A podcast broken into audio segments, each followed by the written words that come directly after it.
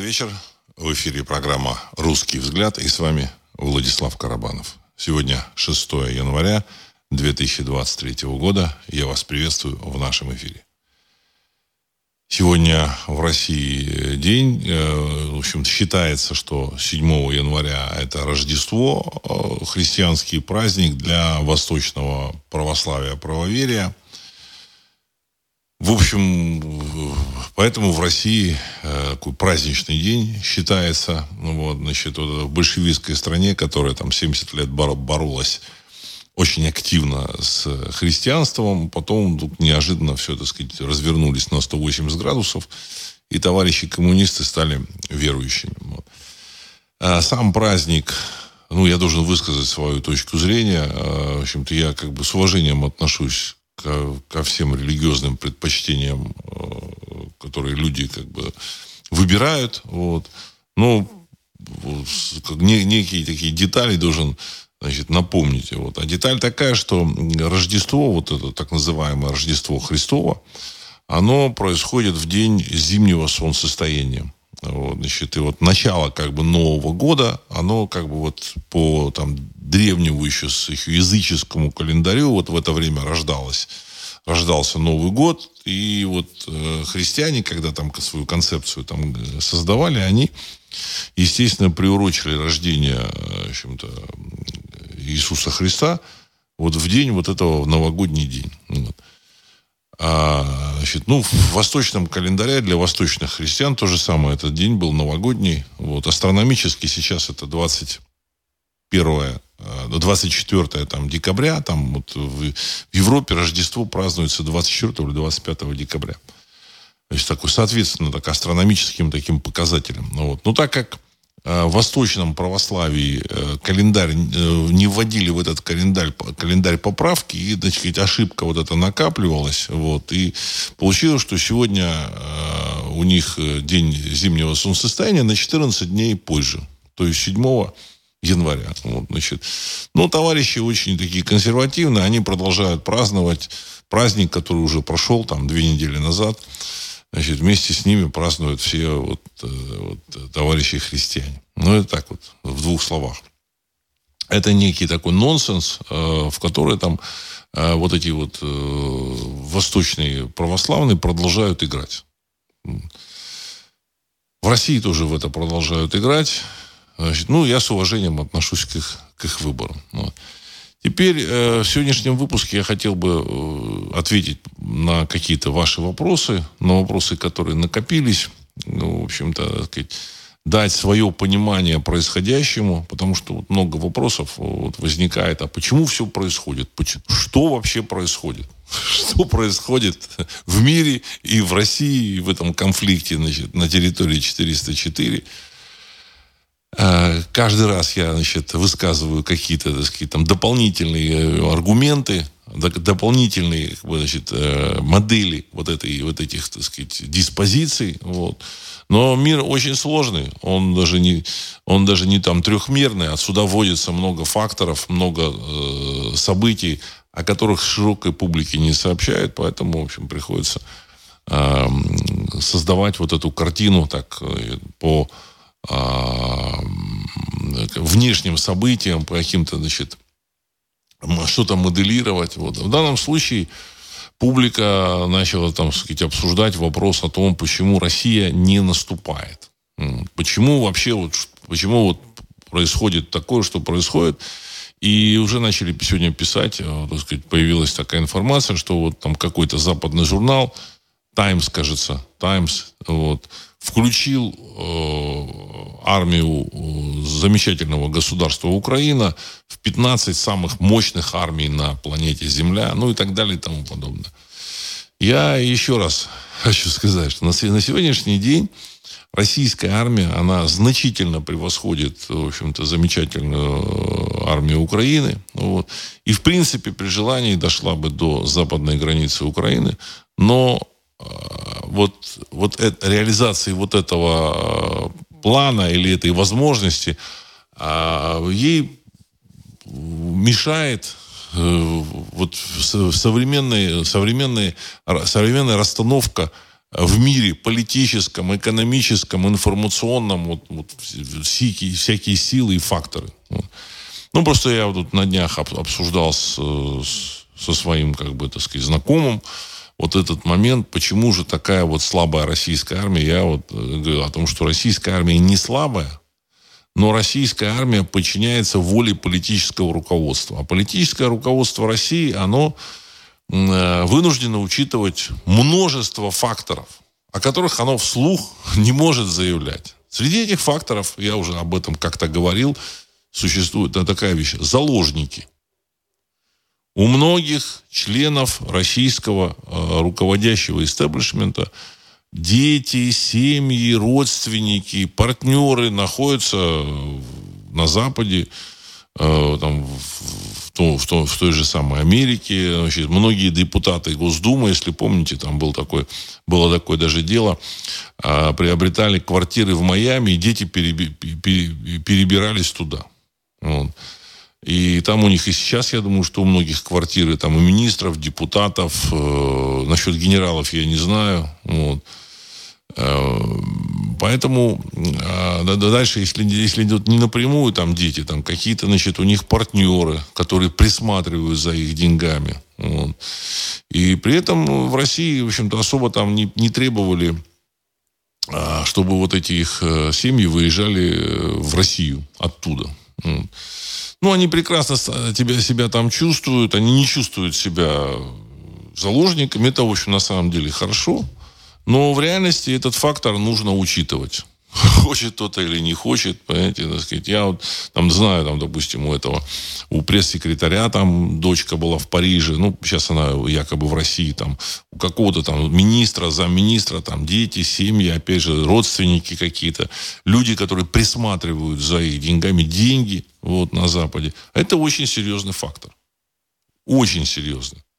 И это нужно учитывать, поэтому Само собой, значит, этот э, такой, такой момент важный. Другой фактор.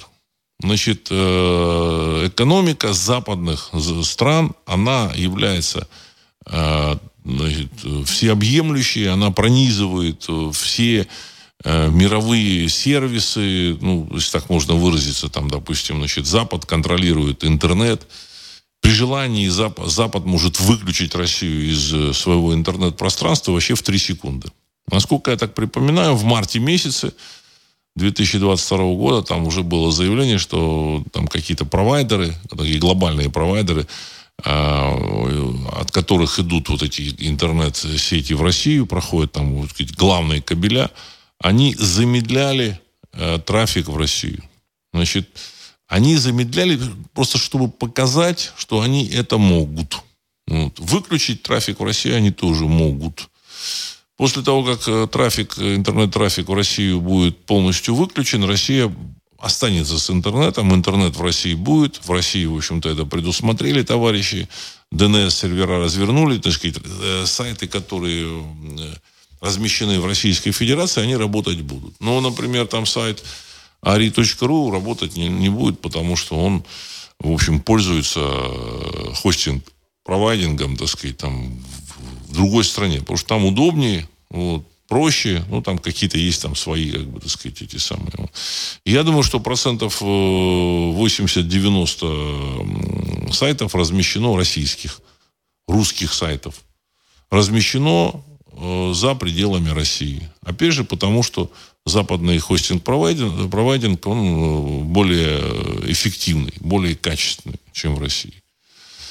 Если э, интернет выключат, вырубятся не только вот эти сайты, но и вырубятся какие-то эм, мейлы, вот, э, может быть, там, которые там нужно между партнерами, так сказать, из России, там, так сказать, на Запад отправлять, там, в общем, не смогут отправлять какую-то информацию, какие-то программы не будут заводиться. Э, там, я понимаю, что там для автокада можно будет написать какой-то там э, кракен-код, вот. но тем не менее современный автокад, он заводится, насколько я понял, значит, э, синхронизируясь с, западным каким-то эм, сервером создателя этого автокада. И таких, таких сайтов, таких программ огромное количество. Перестанет работать, возможно, там iPhone. Насчет эм, смартфонов, которые работали и работают на андроиде, я не знаю. Возможно, какие-то смартфоны тоже отвалятся. То есть, на самом деле, начнется вот буквально э, выражение, в общем-то, хаос интернет, в интернет-пространстве. Вот. Интернет-пространство будет вырублено процентов на 70, на 80. Этот хаос, он приведет, возможно, может привести и каким-то социальным последствиям, потрясениям. Ведь мы не знаем. Потому что там огромное количество, так сказать, там торговля идет в, в интернете, заказы, обмен там мнениями, там просмотр э, фильмов, программ, в общем-то. Альтернативы Ютубу нет. Вот есть такой как бы сервис YouTube.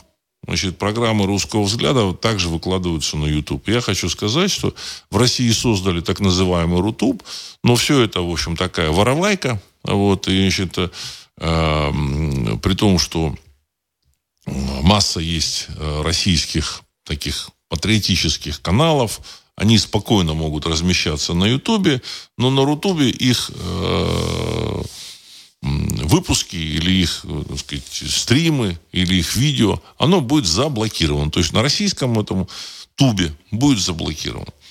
Значит, э, соответственно, э, российская публика, выключенная из Ютуба, не выключенная, а отстраненная, отключенная от Ютуба, она начнет волноваться. Потому что масса, масса молодежи, она вообще на телевидение не смотрит. Тоже такой важный момент. Отключили Инстаграм. Вот. Но, тем не менее, никакой замены этому Инстаграму нет. Значит, э, поэтому там девушки, там, они продолжают там размещать там свои какие-то фотографии в этом Инстаграме, пользуясь VPN. Вот. Но при желании товарищи могут, в общем-то, западные, могут этот VPN отключить, и все. Вот. И ВКонтакте он э, не может заменить э, вот, вот этот Инстаграм. Facebook это такая немножко уже устаревшая система, она в общем, полумертвая. Вот, значит, но даже, даже в этом отношении, в общем, ВКонтакте он почему-то ну, менее привлекателен, чем Facebook. Не знаю. Хотя я говорю, что вот я считаю, что Facebook, он уже, в общем, полумертвый. Есть еще такая замечательная сеть Twitter, которая, в принципе, перешла под контроль такому товарищу Маску.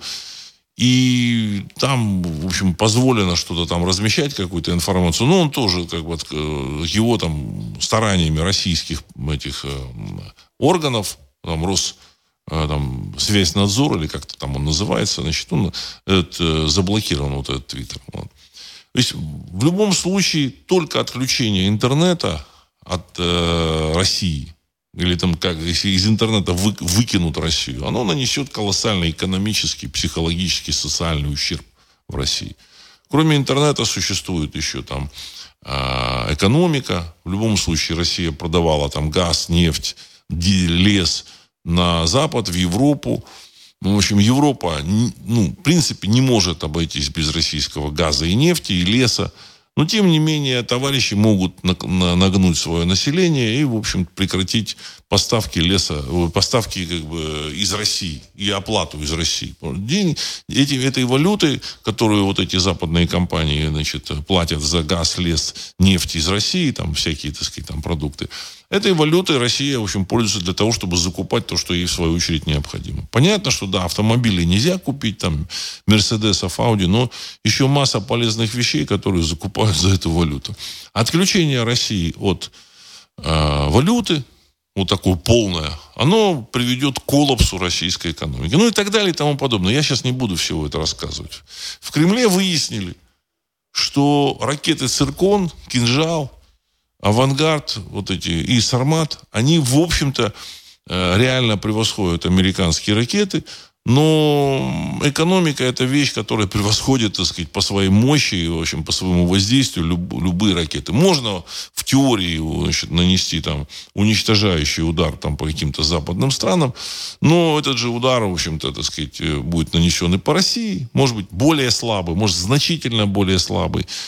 Даже если там оттуда ничего не вылетит, то в конечном счете экономика России будет также разрушена. Ну, поэтому, товарищи, ну, так сказать, вот, вот сочетание там заложники, экономика, э, там, социальные какие-то последствия, все вместе, оно вывело простую вещь. Оказывается, Значит, цирконов, э, кинжалов э, на Западе особо не опасаются. Просчитали все, вот, всю совокупность вот этих факторов и решили, что можно спокойно плевать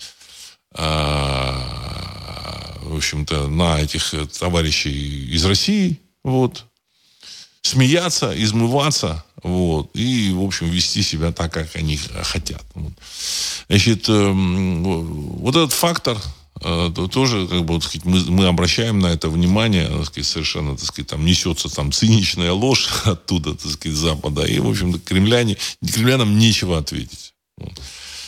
Если все вместе приводит вот к тому состоянию, в котором Россия находится. То есть она как бы вот в военном отношении может продвинуться, но если как бы перекроют э, кислород, то в России начнутся, так сказать, какие-то там хаос начнутся, и, возможно, какие-то события, так сказать, начнутся. Потому что Россия интегрирована э, экономически, информационно э, в западную, в западное, точнее, не то, что в западное, а вообще, так сказать, в мировое пространство. Китайцы, они в этом отношении более так дальновидные были, они там возвели там у себя там эту э, вот эту китайский фаервол, и они начали строить именно китайский интернет. Но Китай себе позвол, может себе позволить там э, миллиард, там 400 миллионов человек. Это как 10 э, российских федераций. Они, в общем-то, может, могут там делать все, что они хотят. В общем, выстроить самодостаточную систему. Им, в общем, Запад и западная там информация и не нужна. Тем более все построено на китайских иероглифах. Вот. Э, то есть э, противо, противостояние ракет и экономики. Э, значит, на сегодняшний день можно сказать, что э, мощь экономики, она значительно важнее, чем э, ракеты. Хотя ракеты определенным образом уравновешивают значит, какие-то амбиции западных товарищей, партнеров. Уравновешивают. В любом случае, вот эти западные партнеры понимают, что Россию нельзя загонять в угол, потому что сказать, Россия нанесет удар э, очень мощный, то есть уничтожающий. И здесь вот есть какая-то грань. И поэтому вот эти стороны сейчас, они вот нашли вот эту, так сказать, точку э, соприкосновения, значит, э, линию противостояния, и эту, эту линию, в общем, стараются не переходить. Западные товарищи эту линию двигают, они для себя с удовольствием обнаружили, что западная экономика, она, э, в общем, очень, это, это, это, это, сказать, такая всеобъемлющая штука, тотальная, вот, и, в принципе, у них э, козырей в руках больше. И поэтому они вот потихонечку там двигают Россию. В результате Россия отказалась э, брать Одессу с Николаевым, ну, потому что ну, в какой-то момент остановили. Россия разрешила вывозить пшеницу и зерновые с Украины. Россия ушла с Черниговской, Харьковской, там, Сумской области, значит, не взяла Киев, э, в том числе и потому, что там они просчитались, вот эти кремлевские товарищи, в, в развитии вот этой спецоперации. Они, я так полагаю, они думали, что они сейчас окружат возьмут в клещи с двух сторон, что они сделали – сделали хорошо, надо признать, это была стремительная военная операция, очень качественная, очень хорошая, кто бы что ни говорил. Все было сделано на очень хорошем уровне. Но они не планировали э, занимать всю территорию Украины. И это была ошибка. Ее не просто занимать, а абсорбировать ее. Значит, создавать свои структуры управления. Вот. Значит, люди для этого были, нужно было этого делать, но они этого не сделали, потому что готовились к этой операции, на мой взгляд, в попыхах. То есть начали они готовиться к этой операции на Украине осенью 2021 года, а начали эту операцию в феврале 2022 года. Ну, то есть за 5-6 месяцев они просто не смогли сообразить, что э, правильно, правильно взвесить баланс сил. Вот. А баланс сил такой, что нужно было доходить до западной границы Украины – пока там на Западе опомнятся. Вот. И дальше уже, в общем-то, здесь менять там руководство э, замечательного этого государства. И там, в общем-то, решать как-то вопросы э, цивилизованным порядком, ну, условно говоря, цивилизованным. Вот. А они решили договориться вот с этими, так сказать, товарищами, которые там в Кремле, там, с администрацией вот этого, так сказать, Зеленского. Вот. Это была их э, ключевая ошибка. Ну и плюс там предатели в российском руководстве. Я много раз об этом говорил, что виной там каких-то таких поражений или отступлений, временных, невременных, будут предатели в российском руководстве. Они есть, причем они даже, может быть, их э, там, сложно назвать предателями, но если у него там, так сказать, там родственники сидят там, так сказать, там на Вашингтонщине, там, вот, значит, там присматривают за капиталами, за акциями, там, за какими-то банковскими счетами, значит, дети там, какая война, о какой войне может идти речь? Ни о какой войне не может идти речь, и поэтому этот человек там мечется по этим кремлевским коридорам и пытается палки в колеса вставить этой спецоперации, потому что ему там говорят, что ну, эти, э, ты должен там как-то предотвратить обострение ситуации. И вот там таких, я думаю, что много. Вот. Это, вот это часть факторов, я уверен. Вот. Что происходит сейчас? Э, сейчас происходит великое стояние на Угре. Никак, никаких операций нет. Возможно, Россия готовит какую-то операцию. Вот. Возможно, она будет. Но эта операция зависит от э, ситуации там, на, той, на, на той же там, Вашингтонщине. Ну, вот.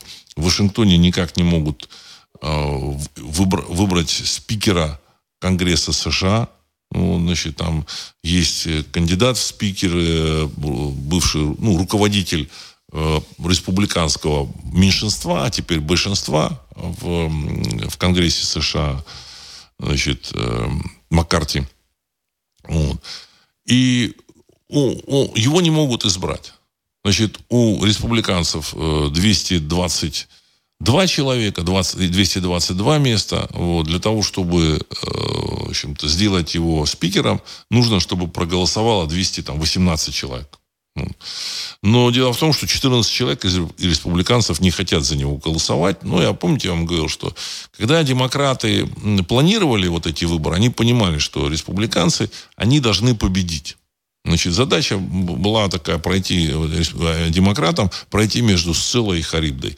Вроде бы отдать победу республиканцам – но отдать таким образом, чтобы контролировать этот, это республиканское большинство. Контролировать там у них уже есть какие-то засадные люди, вот эти 14 человек, которые, в принципе, так сказать, не позволяют этому Маккарти стать э, спикером э, американского конгресса. Вот. Примерно та же самая ситуация была там э, в 1856 году, значит, за несколько лет до начала гражданской войны в Соединенных Штатах Америки. После этого такой ситуации, так сказать, чтобы шесть раз там не, не, при шести голосованиях не избрали спикера, не было. Там было два или три там голосования. Вот, значит. Это за 150 с лишним лет, это первое такое, в общем-то, первый такой случай, когда они не могут избрать спикера. Вот. Понятно, что это все противостояние, оно в американском обществе, это противостояние, это а, оно как бы отражает внутренний как бы конфликт вот в этом американском обществе. Вот. И в том, э, он как бы имеет политическую окраску. На самом деле, так сказать, э, если так покопать глубже, там, в общем-то, э, экономика, деньги. Потому что кто контролирует Конгресс США, тот как бы пилит деньги. Вот. Демократам очень это дело понравилось. Они хорошо так нашинковали деньги. Ну и плюс еще само американское государство, оно не может существовать без изъятие денег из банковской системы, в, в американской в первую очередь, в обмен на вот эти свои, так сказать, гособлигации трежерис.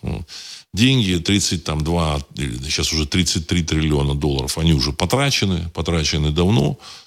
А, вернуть их они никогда не смогут. И, в принципе, все идет тому, что, к чему шло, шло в Советском Союзе. В Советском, Советский Союз развалился во многом из-за того, что советское государство также э, выгребало деньги из сберкасс, люди клали деньги, откладывали, там какие-то облигации были, если кто-то помнит, вот, какого-то там двухпроцентного займа, там какой-то такие, там смешной займ был, ну там инфляция это была небольшая в Советском Союзе, ну официально, вот. И люди скопили на сберкнижках там чудовищную сумму. Сумму точную я не знаю, там, может быть, там полтора триллиона там, рублей, может, там три триллиона рублей. Но это была чудовищная сумма. Причем рубли эти были, они э, к доллару засчитывались там за один доллар 0,6 рублей. 0,6. То есть, грубо говоря, если там, э, там было на сберкнижках там, полтора триллиона рублей, то как бы в долларовом выражении это было 2 триллиона долларов. А в какой-то степени это соответствовало действительно вот каким-то вот этим соотношением рубля и доллара, но не, на, а, не в цене там, а, на джинсы или там на видики или там, на, на кассетные магнитофоны, а, допустим, в цене там на масло, в цене там на, там, я не знаю, на хлеб, на колбасу какую-то там, на, на там, подсолнечное масло, на такие базовые продукты, на сахар. Вот.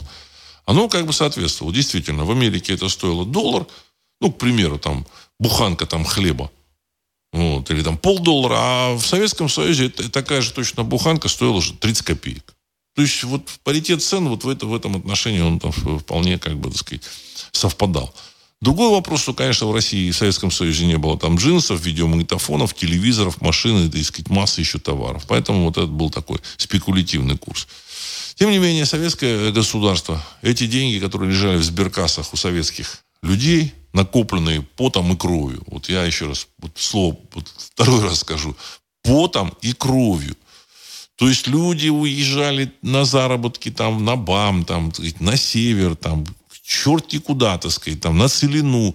И по пятерочке, по десяточке, там, так сказать, копили там для себя себе там на там, похороны, так сказать, для своих там внуков, для там покупки там домов, для покупки автомобилей. Автомобиль нельзя было купить в кредит. Если кто-то думает, что в Советском Союзе был там кредит, был кредит там только на какую-то рухлядь. А можно было какой-то кредит взять, там какую-нибудь смешную сумму. Автомобили в кредит не продавали. И квартиры в кредит. Ну, кооперативная квартира условно была в кредит, конечно, вот, но э, значит, там выплачивал там, это, там сказать, какую-то сумму, там государство что-то давало. А вот автомобили, там важные вещи, то они были в дефиците, какой кредит. Вот. И вот им люди копили, Копили, значит, на там, своим там, детям, внукам, на какие-то покупки. И вот эта сумма, а в то же время тратилась советским государством. Причем тратилась активно с, с барского плеча, так сказать, расходовали на какие-то дурацкие программы, на изготовление там танков, э, самолетов, еще там хрен знает чего. Все это потом выяснилось, что экономика, оказывается, и значит, настроение людей, джинсы, оказывается, важнее танков, самолетов и всякой вот этой вот, так сказать, военной хрени. А если человеку ни за что воевать, то ему вот эти танки не нужны, он не пойдет, так сказать, в этот танк, там, так сказать, сражаться в этом танке за что-то и в этом самолете. Поэтому, когда думаю, что да, вот, вы знаете, Советский Союз развалили, Советский Союз развалился очень спокойно, рассосался, очень спокойно. Желающих выйти и защитить Советский Союз не было ни внизу, ни наверху. Были какие-то отдельные значит, товарищи, которые что-то писали, там надо сохранить Советский Союз, нужно там, там какие-то там э, социализм с человеческим лицом и вся, вся и подобную хрень. Но эти товарищи значит, э, не пользовались особой популярностью. Потому что людям надоело, надоело жить в концлагере. Советский Союз это был концлагерь. Из концлагеря эти советские руководители э, народ не хотели выпускать. Когда там вот ГКЧП вышло, они что предложили людям? Сейчас мы вот как бы вам дадим по 6 соток, и вы сможете прокормить свои семьи. По 6, по 6 соток земли. То есть жрать нечего, продуктов нет, но типа мы вам дадим вот по 6 соток, и вы будете, значит, после работы, после работы под Москвой, после работы вы будете ехать туда, и горбатившись, значит, э, сажать картошку, вот, и сможете, так сказать, прокормить себя. Понимаете, чтобы на шестисоток прокормить, на шестисотках прокормить семью, это вообще отдельная тема. Значит, даже, даже вот эти самые трудолюбивые китайцы под Москвой, вот, ну, вряд ли бы на семью смогли вырастить. Вот, или там в Сибири где-то. Ну, народ это как-то, в общем-то, не, не вдохновило, поэтому ГКЧП, так сказать, с песнями там проиграл. А, но смысл был в том, что Советский Союз выгреб вот эти деньги, вот, значит, там, полтора триллиона там, рублей, значит, а давать не, не, не, нечем было, и не хотелось товарищам отдавать. То есть они не стали отдавать ни промышленностью, вот, ни там гостиницами, ни там золотом, а в общем все это было. У Советского Союза все это было. Не, нефтяные там эти фирмы, нефть продавалась, газ продавал, продавался. Вот эти газовые магистрали Уренгой, Помар и Ужгород, который идет через замечательную, замечательную территорию Украины, был, была построена там магистраль там, в 60-е, 70-е годы. Это, газок шел еще тогда, и, и, трубо, и трубопроводы с нефтью шли тогда, тогда же. Вот. Эм, государство, естественно, так сказать, не планировало это на, на, с народом рассчитаться, продав это вот в частные руки или там акционировав вот эти вот вещи и раздав людям деньги. Вот. Они решили их кинуть вот. И кидок был образован через развал Советского Союза. Ну, как бы они не мешали развалу. Они не то, что устроили, они не мешали этому развалу. Как бы Советского Союза не стало. И вот эти долги Советского Союза не стало, некому стало платить. Потому что вот сейчас вот люди говорят, ну вот развалили они Советский Союз. Ну вот представьте себе на секунду ситуацию. Советский Союз не развалился. На дворе 93 год. Э, рубль упал так же, как и он, в общем-то, упал, может, даже больше, за счет того, что там в составе Советского Союза сохранились бы там замечательные республики Средней Азии, Закавказья, вот. Э, значит, и рубль бы упал еще больше. Люди бы требовали, а дайте нам те деньги, которые мы положили. Начались бы там выступления, митинги, дайте нам эти деньги. Почему, так сказать, я мог там на, на 10 тысяч рублей купить автомобиль «Жигули», а сейчас, так сказать, автомобиль «Жигули» стоит там в 100 раз больше. Вот. А развал Советского Союза снял этот вопрос. Брать было не с кого, спрашивать не с кого было. Все, все. Вопрос был закрыт естественным путем. Там кто-то трепыхался, кто-то ходил, писал, а в общем-то, так сказать, люди, э, в общем, понимали, что спрашивать не с кого. Понимаете? А в Америке ситуация примерно похожа. Там свои там, нюансы, там очень развитая экономика, американским долларом пользуется весь мир. Сейчас уже не 70% транзакций, но там примерно около 40% транзакций или 50% проходят в мире, так сказать, торговых, в мире в долларах. Вот. Это мировая резервная валюта. Почему резервная? Резервная – это то, что люди откладывают для того, чтобы, как бы сказать, сохранить от инфляции, от обесценивания свои деньги. Потому что там какие-нибудь турецкие лиры, какие-нибудь там замечательные там египетские фунты. Ну, вот, они, в общем, могут обвалиться в один прекрасный день, там, в два, в три раза. Ну, так считалось.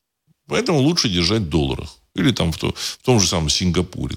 В чем держат местные, там, так сказать, э, состоятельные люди? Ну, для каких-то расчетов внутри там Сингапура они держат там в сингапурских там э, в сингапурской валюте. А в общем так вот значит, себе значит, в качестве, так сказать, хранилища, они используют доллар для хранения.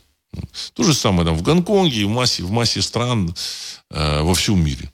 И, там, и, в, и в Мексике, и, и, в, и в Бразилии, и в, в, в Перу, и там, в том числе и в России. В России официально министр или замминистра экономики сказал, что мы предполагаем, что в России в матрасах и там в стеклянных банках где-то там в загашниках хранится Э, от 300 миллиардов долларов. От.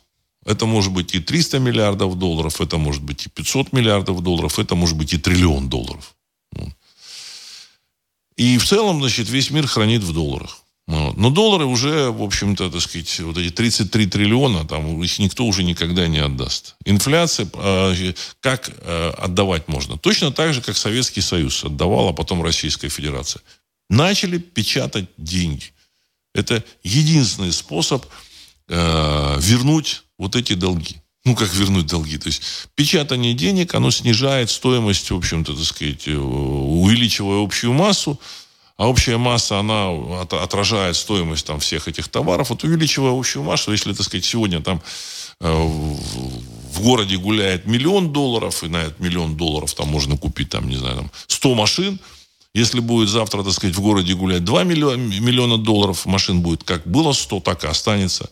И машина будет стоить не 10 тысяч долларов, а 20 тысяч долларов. А если будет гулять 10 миллионов долларов, то машина будет стоить 100 тысяч долларов. Так и все эти товары. У них есть себестоимость, они не могут упасть до какой-то цены, так сказать, вот, они все равно да, там 70-80% в цене любого товара, это его, так сказать, ну, может, там плюс-минус, это его стоимость вот, в производстве. Продажа этого товара в магазине – это тоже стоимость. И поэтому товары эти будут стоить, э, в общем-то, сказать, дороже, они не могут остаться в той же цене, или нельзя их выпустить больше. Вот.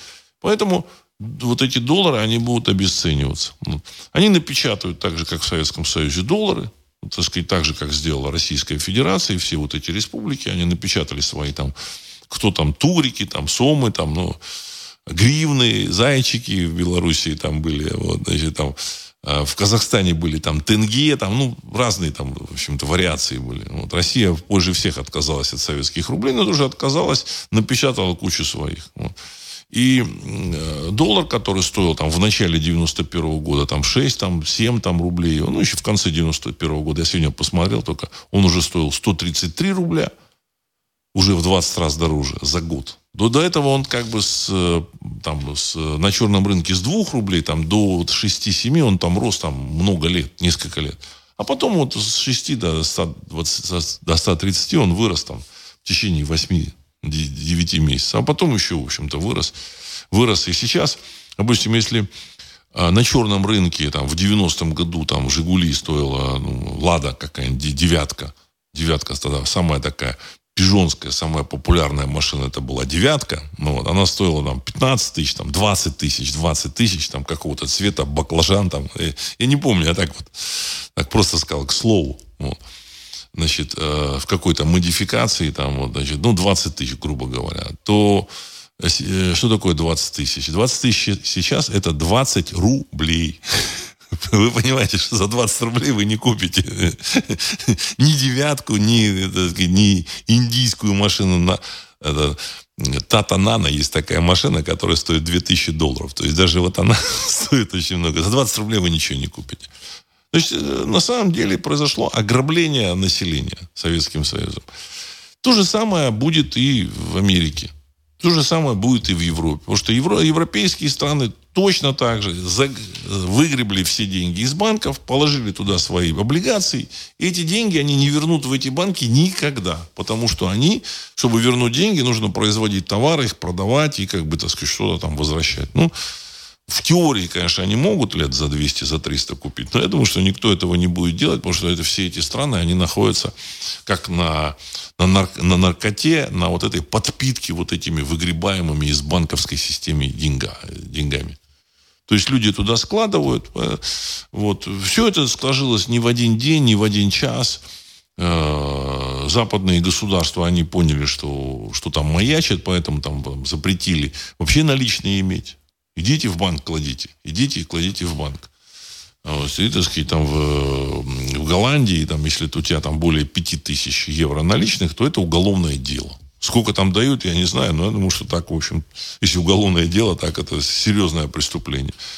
А в Италии мне просто рассказывали, там, человек э, поехал, там, скопил там, там 2 или 3 тысячи евро, и вот поехал, э, хотел купить там своему там, родственнику, там, сыну, там, куп... Э, женщина хотела купить часы, вот, она приехала туда, пошла в магазин, рассчитала за часы, там, за две с половиной тысячи евро, вот, значит, ей сказали, дали часы, не дали, сказать, подождите, сейчас 15 минут, через 15 минут приехала э, полиция, жандармерия, взяли под белые рученьки, отвезли куда-то и начали спрашивать, откуда у этой женщины деньги и почему она расплачивалась наличными. Но это было не, не раньше, там, 2-3 года назад было. Вот. Мне просто рассказывали об этом. А, ну, выяснилось, что она такая была э, предусмотрительная. Она вот э, в этом самом... Нужно было там э, какую-то сумму, так сказать, нужно было там большую задекларировать, но она меньшую задекларировала в России, в России там декларация, там, в Италии, я не знаю, там была декларация, не была, но у нее была российская декларация с этой суммой. Ну, в общем-то, сказать, от нее отвяли. То есть это уголовное дело, расчет наличный. Почему? Ну, потому что государством там нужно этим, эти деньги, так сказать, этими деньгами пользоваться. А эти деньги где лежат? В банке. Э, перед этим э, Греция очень так активно пользовалась этими деньгами. Вот, совсем активно. Совсем активно, причем не только своими, но еще и деньгами кипрских банках. Выгребли все деньги, на кипрских, в кипрских банках не осталось ничего. Ну и дальше как бы они в качестве теста они кинули вкладчиков кипрских банков. Вкладчиками кипрских банков были в основном, так сказать, русско, русские и русскоязычные вкладчики. То есть из бывшего Советского Союза, потому что Кипр надежно, все, можно туда поехать, отдохнуть, там все замечательно, так сказать, европейский сервис, просто потом перестали денег отдавать. Вот я просто рассказываю это каждый раз, потому что, ну, надо вот э, людям представить модель всего этого. В общем-то. Но э, почему, вот я думал, почему же они придумали вот эту, так сказать, э, волшебную болезнь, и потом дальше карантин ввели. Карантин, так сказать, начали там вколоть. Потому что любая, любая остановка производства, любое движение значит, э, на там, курорты какие-то, это затрат, э, прекращение движения на курорты, а означает, вот все это, курорт это, это затраты денег. А прекращение движения на курорты, прекращение какого-то производства, какие-то карантины, они очень пугают людей. И если человек поехал бы там, грубо говоря, там, куда-то отдохнуть. Во-первых, ему нельзя там поехать отдохнуть, потратить деньги. Во-вторых, в общем, неустойчивая ситуация, он уже не, не покупает что-то, предметы роскоши. Поэтому они, люди перестают опустошать свои банковские счета. И поэтому вариант, э, того, вероятность того, что там это все э, рухнет раньше времени, она снижается. Им нужно было, чтобы не рухнула э, финансовая система. Не рухнула. Потому что если там, ну, начнут там а люди как бы летом там начинают там ездить, отдыхать, покупать там предметы роскоши, там автомобили, кольца, бриллианты, там гулять там в, ресторанах, там одежда, шмотки, там квартиру, квартиры покупать. А тут раз карантин, непонятно что. Какая-то болезнь, какая-то болезнь. Вот. Что делать? Ну, человек, такое существо, он начинает придерживать свои капиталы. Думаю, так, пусть денежки лежат, лучше их все-таки не трогать. Непонятно, что там будет завтра. Я думаю, что вот меня э, заботило вообще вот это, а, вот этот вопрос стоял. Зачем они это сделали? И вот, наконец, я вот выстроил модель э, понимания – и у меня возникло понимание, зачем они это сделали. Сделали для того, чтобы притормозить э, значит, траты у людей. Понимаете? Движение денег, снятие со счетов. Деньги там двигаются ну, в необходимых вот объемах. Но э, какие-то крупные покупки люди не делают, они деньги из банков не забирают. Все. Дальше задача какая? Дальше задача запустить процесс инфляции. Процесс инфляции запущен, но даже когда инфляция запущена, я там хорошие психологи, они понимают, что даже инфляция запущена, запущена, это все пугает людей. Человек, может быть, даже понимает, что что-то сейчас вот, ну, подорожает, но он боится что-то покупать. Понимаете? Боится что-то покупать ну, там, недвижимость, там, в общем, ездить там куда-то там в какой-то там роскошный отдых или вообще там даже там куда-то там много там тратить денег, там какие-то свадьбы поскромнее, там, понимаете, ну, значительно скромнее. Я просто знаю, в общем-то, в России, когда тоже происходили какие-то кризисы экономические, все, народ перестает ходить там в рестораны, в магазины, это, это, это известно все. На Западе то же самое, те же самые люди. В Америке там, ну, так сказать, чуть-чуть другая публика, э, другое устройство экономики. Там, в общем-то, так сказать, начали печатать деньги и запустили инфляцию. Инфляция запущена, это уже хорошо. Дальше вот следующим номером э, должна была быть какая-то тоже значит, э, ситуация ну, на глобальном уровне, пугающая западного обывателя. Какая ситуация? Ну, противостояние с Россией. То есть оно, они как бы решают и свои вопросы, свои вопросы, значит, геополитические. Там, хотелось бы им там, подвинуть Россию, расчленить, ну, лучше вообще, чтобы ее не было. Ну, и если не, не геополитически, то хотя бы, вот, так сказать, свое население держать в напряжении, и поэтому вся эта истерия по поводу там, помощи там, э, вот этому замечательному государству Украина, битве там, хрен знает за что. Ну, и оно работает. Они поднимают цены, они печатают деньги, потому что печатать деньги много сразу нельзя. Нужно потихоньку. Плюс еще даже, так сказать, упала цена на э, э, топливо в Европе. Тоже такой, в общем-то, очень интересный фактор. Вот. Зачем, почему они это сделали, мы не знаем. Мы это все управляемо, все это дирижируемо. Там, я говорил, это отличные психологи. Они знают историю. Там, они э, протестировали э, и, про, и изучили, так сказать, там, различные там, события э, там, в экономической истории там, очень, очень досконально. Они знают человеческую психологию, их ре, рефлексы людей. Э, но то, что их э, ограбят, Тут не, не поддается никакому сомнению, понимаете? Никакому сомнению. Просто сделают они это, э, должны сделать это. Они, так сказать, э, покрасивее, чем в Советском Союзе. Не факт, что у них это получится, но вот Европа, она более воспитанная. Вот и Америка, это более воспитанные, так сказать, чиновники, так сказать, аппарат, демократия, вывеска, все очень благообразно. То есть люди уделяли очень серьезное внимание благообразности. Благо, благообразности, понимаете, вот, чтобы все было максимально благообразным. Поэтому они постараются это сделать. Ну, честно говоря, мне кажется, что там вряд ли что-то получится. Вряд ли что-то получится, потому что, ну, все равно вопрос э, вот финансов, он как бы все равно есть, стоит. Как только вот эти гонконгские, сингапурские, арабские там миллионеры, миллиардеры поймут, что все, в общем-то, доллар э, валится э, и евро валится, они начнут сбрасывать их. Они уже начали вот эти первые действия, перешли в расчетах с Китаем на юань. Вот эти Саудовская Аравия. Но ну, вот эти миллионеры э, и как бы так сказать, средний слой, который держит вот различных стран в, этой, в, этой, в долларах и евро, они еще пока смотрят. Они еще пока смотрят, они еще пока, так сказать, значит, ждут.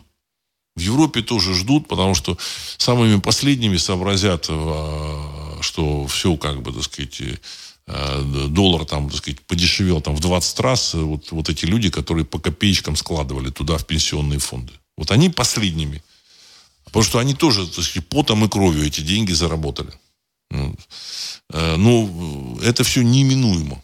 Потому что эти долги нужно так или иначе списать, чтобы экономика работала. А не то, что надо списать, не надо списать. Но, в общем, как только э, публика почувствует, что все-таки, так сказать, инфляция там пошла, пошла, пошла куда-то, она значит, начнет переводить активы из долларов куда-то. При переводе этих активов, так сказать, сбрасывании долларов, значит, инфляция, она начнет ускоряться. И потом она перейдет в гиперинфляцию. Закон, он известен, перехода инфляции в гиперинфляцию. В Германии я говорил, что там деньги в 20-е годы дешевели э, два раза в день выдавали, со, со страшной скоростью дешевели в Германии. И зарплату выдавали два раза в день. В обед и в конце рабочего дня рабочим. То есть пришел человек на работу, ему там в обед выдали за, за половину рабочего дня, чтобы он там еще там на обеде что-то купил. И в конце рабочего дня. Потому что завтра это уже будут другие деньги. После обеда, в конце рабочего дня, это будут уже другие деньги. Вот, вот так эта система работала. Все уже известно. Вот. Э, и события, которые происходят на, замечательной территории Украины, они как раз сказать, этим тоже подпитываются. Вот. Ну и плюс а, как борьба с Россией. Э, что еще хотел сказать? Я говорил о том, что хотел поделиться какими-то своими мыслями. Значит, я тут начал сказать, просто там читать какие-то посты, которые там есть посты, которые там ну, пишут там такие ну, люди, которые не понимают, что происходит, либо там какие-то враждебно относящиеся, так сказать, к России, там вот на разных сайтах, на разных сайтах. И вы знаете, я пришел к такому выводу. Оказывается, нет никакой идеи, так сказать, на территории 404 вообще, так сказать, зачем эта война, непонятно. Нету. Единственное, там, кроме оскорблений, там ничего не слышится. Оскорбление такое, вы орки, вы москали там, и так далее и тому подобное. Ну, извините меня, значит, э, это как бы не является аргументацией в том, чтобы, так сказать, воевать и, и умирать там. Понимаете? Отличия между э, населением Украины и России нет никакого практически. Ну, 85% населения Украины говорит по-русски и думает по-русски. Понимаете? Это те же самые русские люди, даже если рассматривать их по, под разным углом. Ну, может, они там немножко там чуть-чуть в другой школе учились, но это вообще никакой роли не играет. Вот. То есть мотивации для войны этой вообще нет никакой. Территория, извините меня, вот это замечательное государство Грузия, Грузия значит, начала там э, войну за э, свою территорию, ну, как, как бы свою территорию, там, Южную Осетию, Абхазию, в общем-то, ну, российские войска отбросили. Ну и все замечательно, там, ну, там, дипломатических отношений там де-факто нет, ну, де-юры там нет, де-юры нет. А де-факто, в общем-то, люди ездят туда-сюда, и никаких проблем нет. И та же самая замечательная Грузия сказала, что не-не-не, мы соблюдаем нейтралитет, ни в какую войну мы не ввяжемся. То есть, когда они поняли, что, в общем, так сказать, ловить нечего, они прекратили всю эту операцию, как люди, так сказать, ну, здоровые на голову. И выкинули своего этого президента Саакашвили. И в целом, в целом, в общем-то, так сказать, каких, как, э, гибели там как, гигантского количества людей не допустили. С учетом вот э, разницы в населении, населении там Украины и Грузии, то если там на Украине, значит, э, раненых, так сказать, выбывших из строя, так сказать, и погибших на от 300 до 500 тысяч, ну, всех вместе, ну, в Грузии так, должно было, было бы быть убитыми и выбывшими из строя, там, так сказать, тоже 350, 30-50 тысяч человек. Это чудовищное количество для, для Грузии было бы. Ну, там, ну, конечно, какие-то там э, пострадавшие были вот, в, армии там Грузии. Ну, в общем-то, сказать, они остановились. А здесь э, причин, причин для войны нет. Я, я ее не вижу, эту причину для войны. Какую-то мифическую территорию Украины тоже, ну, она есть, э, административные границы. Ну, вы знаете, как бы, так сказать, люди проголосовали в этом, так сказать, Донецк, Луганск, Херсон, там еще что-то. Ну, и в остальной территории с удовольствием, я думаю, что проголосуют за то, чтобы жить, в общем-то, в большом там российском государстве. Все все прекрасно понимают, что это русские земли. Исторически. Я тут вот последние дни изучал историю, там, читал там все, так сказать. Я хочу сказать, что это вот на эти территории происходили, происходили исторические события. Исторические. Понимаете? Даже Богом спасаемая Литва, это тоже, так сказать, участник, просто там, ну, литовские вот эти вот, так сказать, великие князья были участки, участниками общих, общерусских каких-то, так сказать, там событий, а, меж э, браков, вот, там даже слово междинастических, наверное, неправильно, ну, как бы, так сказать, ну, э, межгосудар... меж, там, меж пусть будет междинастическими браками. Дело в том, что там, так сказать, дочь э, э, великого литовского князя Витовта, она была женой, как бы, так сказать, Василия Дмитриевича, э, московского, так сказать, великого князя. Она была мать, ма, матерью Василия Васильевича, то есть Василия II. Вот.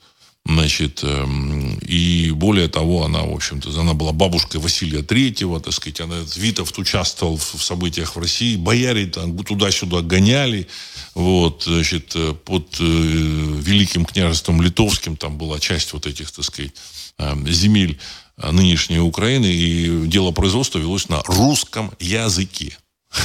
То есть это было единое пространство. Вот. И они все понимали, что это, в общем, тоже русские земли.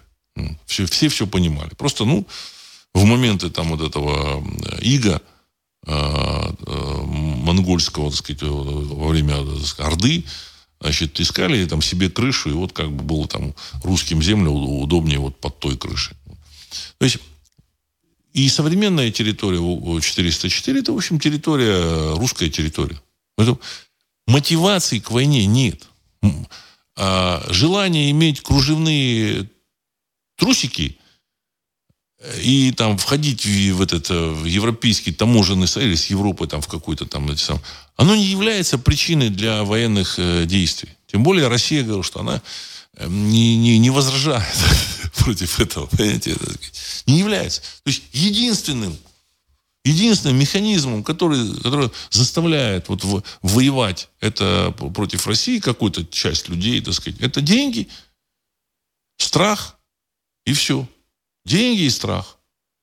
Что даже промывание мозгов люди говорят, ну вот там ну, кто-то какие-то пишут, там политологи, ну вот им промыли мозги. Да все это чушь собачья. Я просто, так сказать, наблюдаю там, э, даже вот, ну, мне рассказывали про людей с промытыми мозгами. Приезжает человек, вот, ну, мне просто рассказывали там, к сестре, которая живет в России, настроена патриотично, с Донецка. Вот. Приезжает ее сестра, которая живет жила там, значит, на территории Донецка, но на под э, Украиной. Вот. Приезжает сестра, значит, Две-три недели это, в общем-то, так сказать, повторение каких-то лекал украинской пропаганды. Через три недели, в общем, все исходит на нет. Все. Все это промывание мозгов, оно, в общем-то, не, не, не имеет глубоких корней. От слова совсем. Вообще, понимаете, людям нужно э, жить в, в естественной языковой среде для 85% населения Украины. Естественная языковая среда – это русская языковая среда, включая президента Украины. Понимаете, включая президента Украины. Это русская языковая среда. И поэтому причин для вот этой вот, так сказать, вот этой войны нет. А зачем, вот, так сказать, на Западе там деньги дают? Ну, ну, пытаются они там разделить там Россию. Ничего не получится. Ну, не получится ничего. От слова совсем. Понимаете? Поэтому здесь вот это стояние, может кто-то думает, что там вот в результате стояния что-то там будет, ну какие-то люди там эти э, в администрации, значит, там президента Украины начинают говорить, ну вот скоро мы начнем наступление, скоро мы отвоюем Крым. Все это, все это пустые слова. Людей зачем губить? Людей зачем губить? Они, конечно, значит, э, э, людей там губят. Людей там губят. Вот. Понятно, что и с российской стороны, значит, потери тоже есть. Вот, но, в общем, а, понятно, что а, вот рано или поздно ну, значит, э, вся, все, вся эта территория, она перейдет под контроль России. Вот. Ну, понятно, что одним из э, мотивов для правящей верхушки, западной в первую очередь, не, не той, которая там в Киеве там сидит, они вообще просто э, декорация, вот, говорящие куклы, является э, то, что они землю приобрели. Землю приобрели. Но я думаю, что это э, они когда приобретали, они понимали, что это такое рисковое, рисковое вложение, очень рисковое вложение. Вот что я хотел в общих чертах сказать. Есть еще много чего добавить. Я в общем-то зачитаю ваши вопросы, комментарии. Вот. Так, Валерий пишет, «Э, чем обернется перемирие для кремлевского руководства? Конец цитаты. Я не знаю. Ну, как не знаю? Я думаю, что это перемирие должно чем-то закончиться.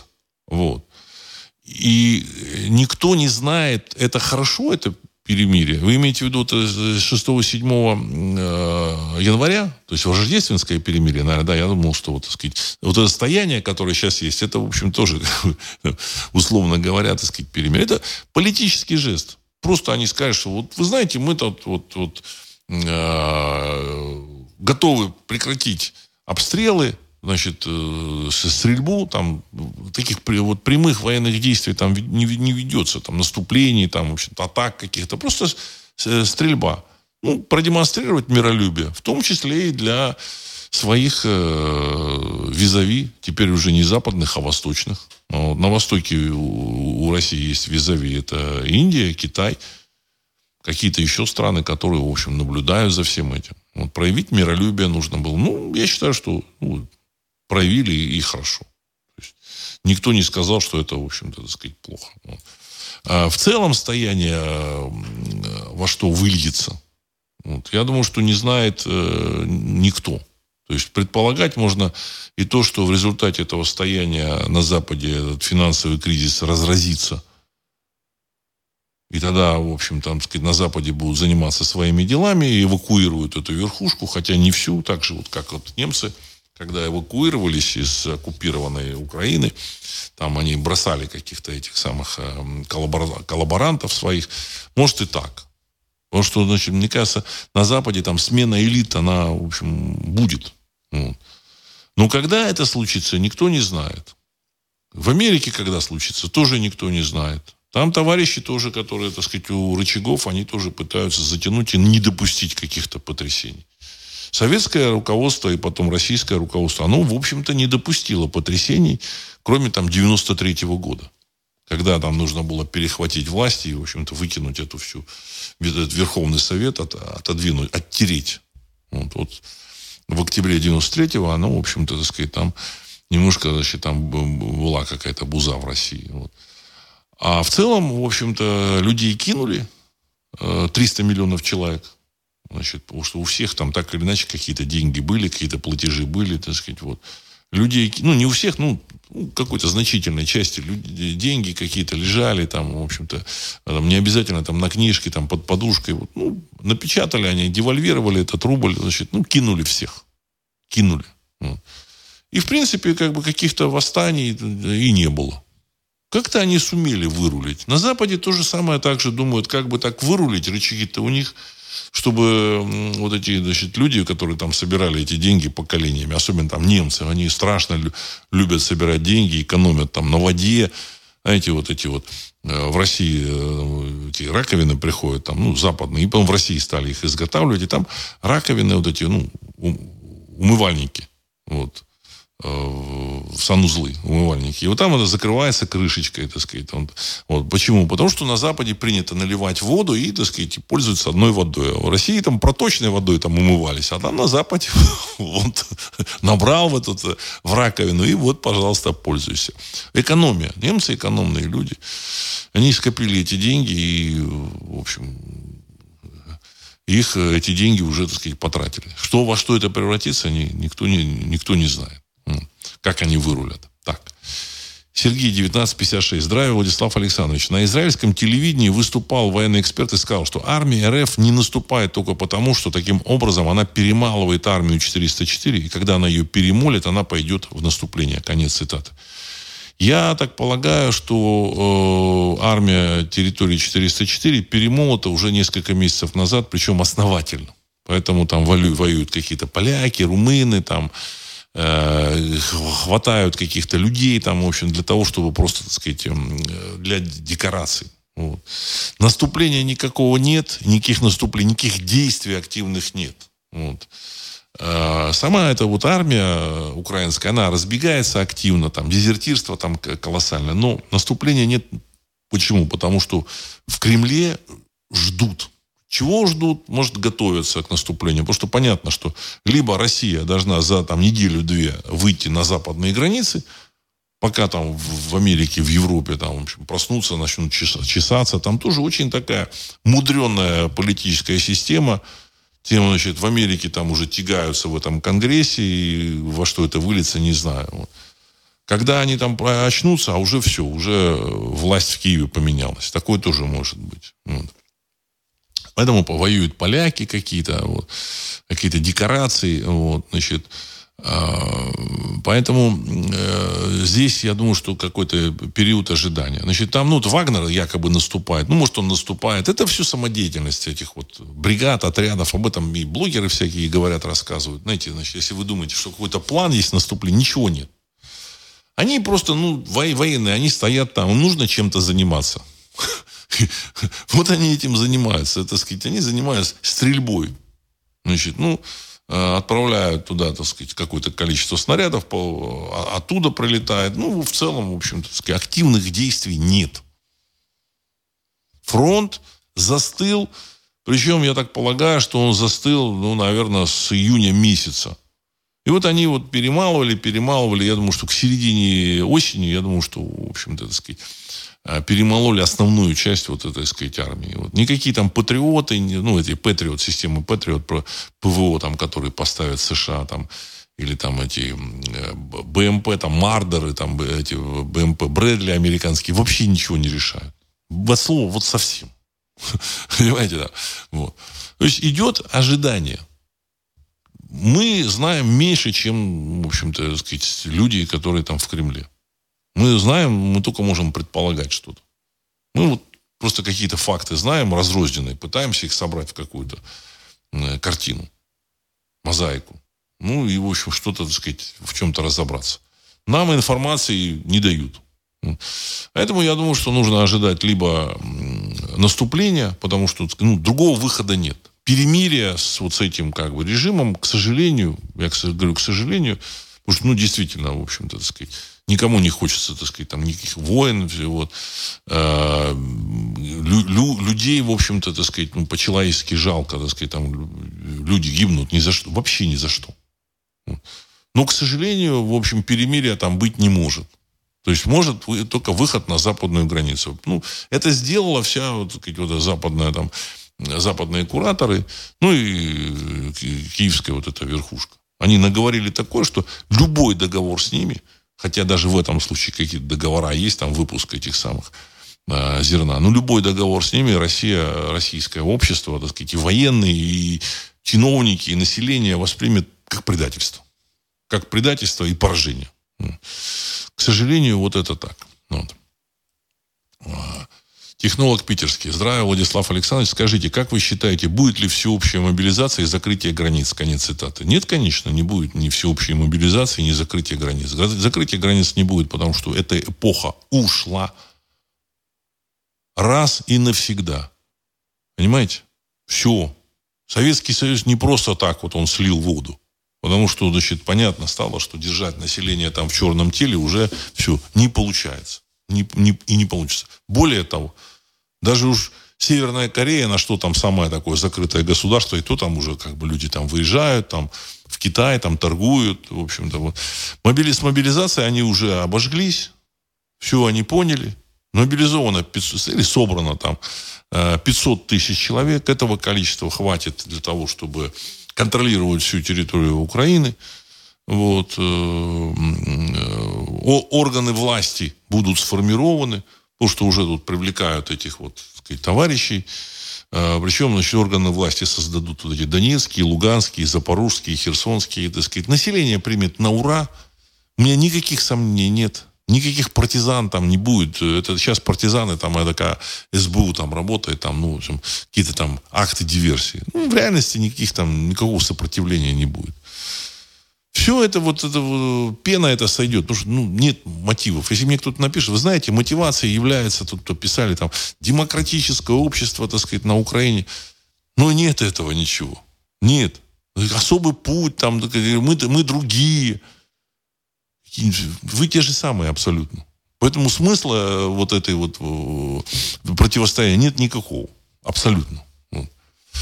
Андрей Москва. Владислав, интернет выключить не так просто. Доступ есть через другие страны, например, Казахстан и Китай. Протокол BGP быстро найдет новые маршруты. Говорю вам как специалист. Конец цитаты. Уважаемый Андрей, возможно, через протокол BGP, там еще что-то. Но в своей массе люди не знают, как пользоваться этими протоколами. Они даже многие не знают, как VPN пользоваться. Вот. И поэтому это, допустим, там, пользование программами в любом случае нанесет колоссальный ущерб э, экономике информационными, обмену информацией нужной, там, технической информации, там, какой-то по поддержке программ, там, ну, вы же пользуетесь там э, андроидом там каким-то, Apple и пользуетесь. Ну, выключат Apple и все, и, так сказать, все эти Apple станут там кирпичами. И что, и что вы будете делать? А я думаю, что они, если захотят, они могут и винду выключить. Ну, мне так кажется. Поэтому э, это как бы реальность стороны, там Кремль и Запад, они вот искали вот ту точку, вот эту линию, за которую как, каждая сторона, так сказать, не готова уже там пускать никого. Ну, вот они какую-то линию там определили и сейчас двигаются, так сказать, вот стоят около этой линии. Ну, в любом случае, еще раз я подчеркну, это мое личное мнение. Э, государство Украина в том, в том или ином виде, оно будет присоединено к России. Понимаете? Кто бы там как ни думал, не хотел. В любом случае. Исторически оно не имеет никакого шанса развиваться отдельно. Они пытались этот шанс найти, э, навязать другой язык. Понимаете? Вот. Ну, так сказать, это все, это все как бы, так сказать, э, э, насилие над людьми, над народом, создать, так сказать, какой-то другой народ, ну, невозможно.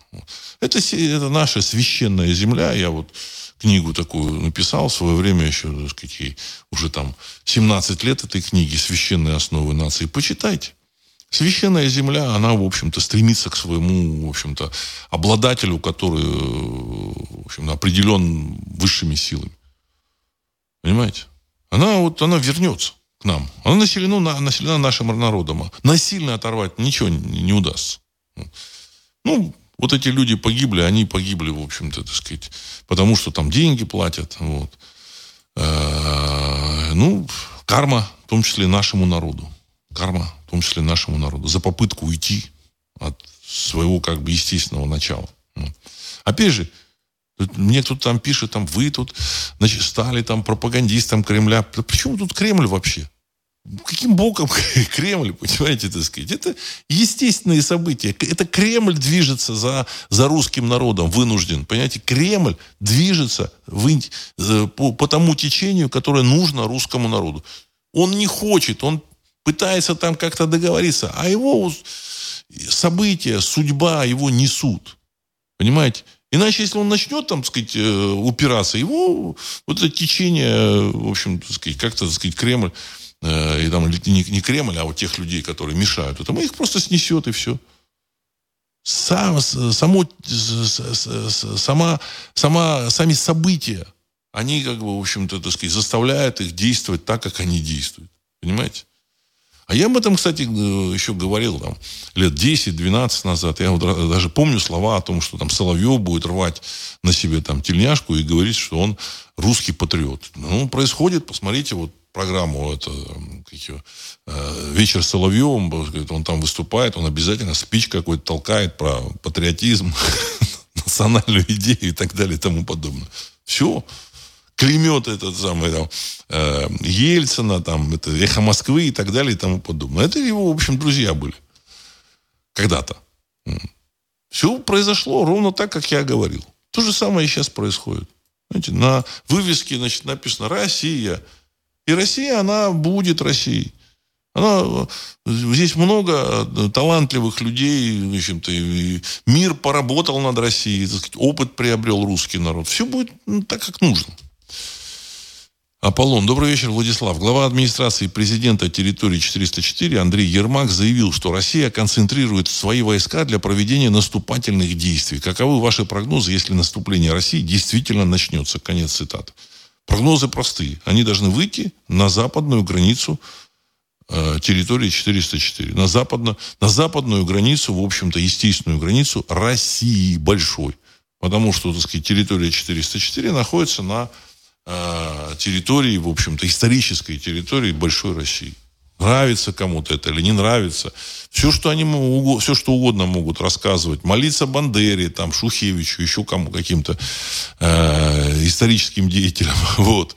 Значит, эм, это вообще никакой роли не играет. У людей есть инстинкт. Причем у русского народа есть инстинкт. А он понимает, что если вот в результате этого поражения, там, а, а подписания каких-то там договоров мирных вот с этим, так сказать, режимом там, Зеленского будет означать поражение. Это поражение означает поражение России и гибель возможную русского народа. Это, это, это инстинкт самосохранения играет. Он причем коллективный инстинкт самосохранения. Понимаете, коллективно. Если какие-то там придурки что-то пишут, меня там в чем-то упрекают, то есть они просто не русские люди сами по себе. Ну, не русские. Чего вы идете на русский ресурс?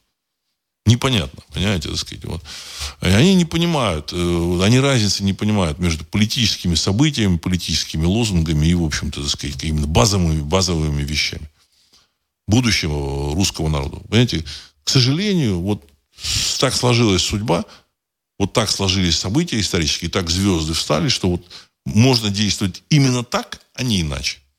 Я думаю, что и в Кремле товарищи сидят и, вот, сказать, до сих пор не, не, не могут прийти в себя.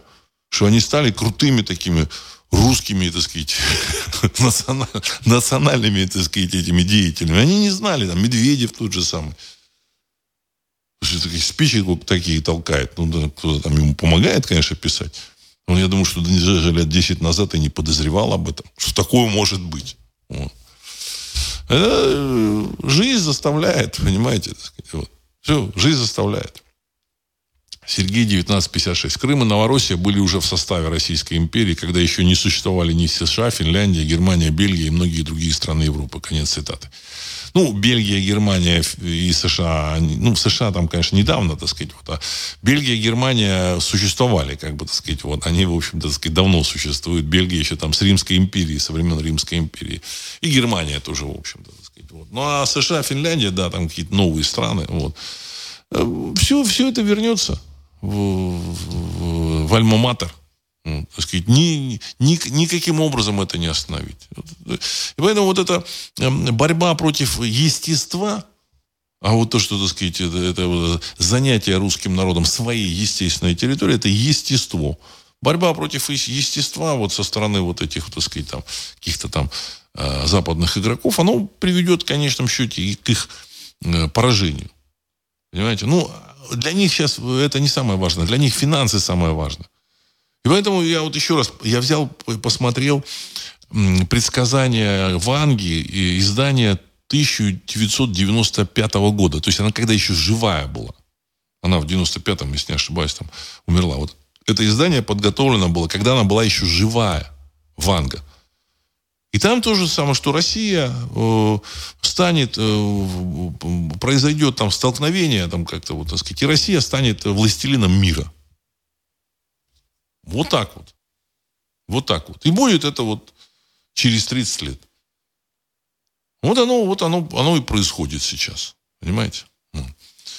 А в результате вот этих событий, ну, в первую очередь, конечно, это в результате финансовых событий, ребята просто растратили деньги своих, своего населения. Ну, когда в, в ситуации с, Гре, с Грецией, там, греки когда растратили деньги там, российских этих самых олигархов и там, в общем-то, так сказать, и, там, казахских, еще там всяких, так сказать, вот, советских, вот, но это такой был э, локальный случай. Как бы за счет там евро спасли. А когда все это случится с евро и с долларом, понимаете, так сказать, неоткуда там какие-то деньги получить, неоткуда. Нужно будет новую валюту изобретать. Не эти страны никуда не исчезнут, торговля будет, экономика будет работать. Просто перейдут на другие какие-то расчеты. Так же, как э, в России там, после развала Советского Союза. Там, ну, бартер был. Здесь придумают что-то более эффективное. Я уверен, что у них уже какой-то, так сказать, есть там какие-то планы. Причем не один, А, Б, В, Г, Д, С. Штук 20-30 планов есть. Они сейчас тянут время, потому что, ну, э, про, просто потянуть время. Лишнюю недельку. Понимаете? Это, вот. Тем более, там много старых. Много старых. Там Шваб этот старый, который руководитель этого Всемирного форума. Там. Байден там понятно, что он вообще, так сказать, он даже там сегодня забывает, какой день, там, что он вчера сказал, там, он пообещал это Украине этот Патриот, он уже забыл, там где-то выступал. Игорь, Владислав, как по-вашему Польша оттяпает кусок Украины? Конец цитаты. Не знаю. Я думаю, что нет. Я думаю, что Польша, так сказать, рано или поздно, так сказать, войдет в круг э, территорий, которые будут под влиянием России. Понимаете? Решать будет Россия решать будет Россия. Потому что России э, государство, в общем-то, так сказать, не должно населению вот э, тех денег, которые там западные страны должны своему населению. А Россия будет решать, отдавать или нет. Я считаю, что ничего не нужно отдавать. Всех этих, так сказать, там особых эм, борцов за дело Бандера, их там не так много. Вот. Их можно отдать, если они хотят. А народ, я думаю, что на Западной Украине он такой же, в общем-то, так сказать, лояльный к России, большая часть, там, процентов там 50-60. Вот. А, насколько лоялен к Польше, насколько лояльно там население к, к Польше, я не знаю. Ну, во всяком случае, об этом можно договориться. Если Польша будет э, в, в, в зоне контроля России, а такое может быть, такое может быть, скорее всего, так будет, то, естественно, тогда в этом случае можно им там эту территорию, так сказать, дать, потому что она там в зоне контроля, на каких-то условиях. Вы тут вот, уйдете там из зоны контроля, значит, оставите территорию. Ну, как-то так. Я думаю, что вся Восточная Европа, она будет в зоне контроля России, поэтому вот этот Орбан, он такой премьер-министр Венгрии, он такой толковый э, товарищ, он это все понимает, он это все понимает, и он хочет поучаствовать в разделе, так сказать, вот, вот территории бывшей 404, так сказать, и там получить свои исторические земли. А, все будет решать Россия. Так, Сэм Дэймон. Владислав Александрович, просто, просто хочу уточнить. Тут написали про протокол BGP. Этот протокол прерогатива провайдеров. Пользователи с ним дел не имеют. Действительно, протокол BGP может перестроить маршруты через Казахстан и так далее. Но если на Западе захотят обрубить все выходы в интернет из России, то BGP тут уже не поможет. Конец цитаты. Спасибо большое. Я, в общем, небольшой специалист в этом деле, но я так полагаю, что у них такие возможности есть. Они замедляли уже интернет и Поэтому я думаю, что это так охладило, в общем, определенным образом какие-то там, какие-то, какой-то пыл. Вот, и как-то сказать, внесло коррективы в планы. Но сейчас, вот сейчас ситуация, что на Западе, в общем-то, устали от этого.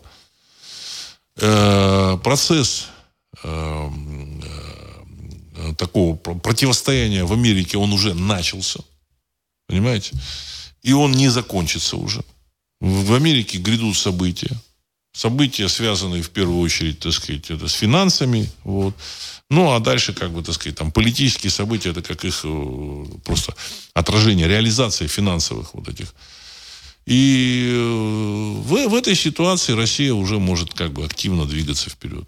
Активно двигаться вперед. И, в России, и европейские вот эти элиты там поменяются, и они тоже начнут участвовать в политике в России. Тут вообще много чего поменяется.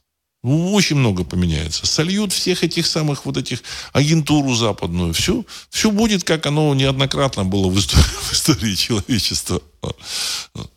Все, все как бы идет к этому. Ну, так.